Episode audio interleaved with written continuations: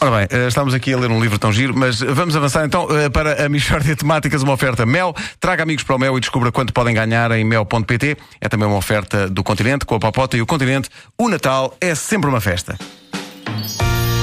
Mishória de temáticas. Ela é. É mesmo uma É mesmo. Não de haja dúvidas. Oh, não há dúvida nenhuma que se trata de uma mixória de temáticas. Ora bom! A realidade imita a ficção, como acontece com uma personagem do filme O Estranho Caso de Benjamin Button. O nosso convidado de hoje também foi atingido mais que uma vez por relâmpagos. Mais do que uma vez. Lionel Ribeiro, conte-nos a sua história, por favor. Quantas vezes é que foi atingido por relâmpagos? Eu fui 32. 32 vezes. É verdade, 32 vezes. Portanto, as primeiras 15 foram muito desagradáveis. Pois. É, depois a, a pessoa habitua-se, Claro. não é? Que remédio também. Mas quando é que isso começou? Quando é que começou a levar com relâmpagos? Olha, o primeiro relâmpago que me atingiu foi em 1979. Tinha eu cerca de 10 anos. Tumba, levo com o raio, mesmo na testa. E, e a minha cara parecia carvão.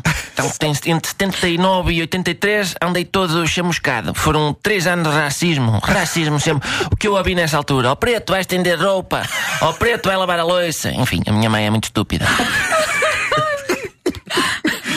Então, e depois? Pois, em 83, levei com o segundo relâmpago que cortou o efeito do primeiro. Fiquei Pois. todo branquinho outra vez, mas em compensação o meu corpo ficou a cheirar muito a churrasco. E ao princípio é esquisito, mas não é mau. Atenção que eu tinha duas gorditas na turma e elas ficaram malucas comigo. Tive ali um, um ano de coboiada boa, com muita xixa. Bom, o, e em 84 levo com mais, dois- mais dois. Mais dois relâmpagos e desde aí tem sido todos os anos. Pumba. Mas, mas porquê é que o senhor atrairá tantos relâmpagos, não é? Ui, ui, ui. Está algum telefone a fazer interferência? Não, não, não, Nuno, sou eu. Foi por causa da pergunta da banda. Que quando meninas bonitas falam comigo, eu entusiasmo e, pronto, gera-se, como é que eu um efeito da antena. E, pronto, interfere com aparelhos. Eu, quando viajo de avião, as eh, hospedeiras têm de ser todas velhas. Senão a aeronave vem abaixo. Porque é que já sabe?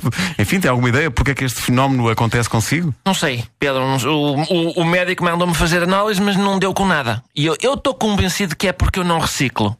Eh, ab- Aborrece-me separar o lixo e não reciclo. E isto é, é a maneira da natureza me castigar. Porque os relâmpagos moem a pessoa. Pois Ah, imagina, isto, antes, pá. isto vai queimando órgãos internos. O médico já me disse que o meu fígado metade é iscas. Uma grande frase, eh, meu caro senhor. Mas, eh, então porquê é que não passa a reciclar? Pois não vou agora dar a parte fraca. Isto, isto às vezes tem, tem coisas boas. E o meu, olha, o meu relâmpago favorito foi o 24. Então? Porque eu estava ao telefone e fiquei com pilha infinita.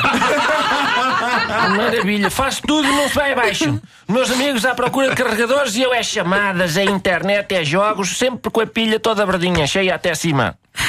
Mas olha, isso não faz muito sentido. A natureza a castigar. Ui, oh menina, não, não, não, não fale para mim, senão eu dou por cabo da emissão da. Mixória de temáticas. É mesmo uma mixória de temáticas. Oh, não há dúvida nenhuma que se trata de uma mixória de temáticas.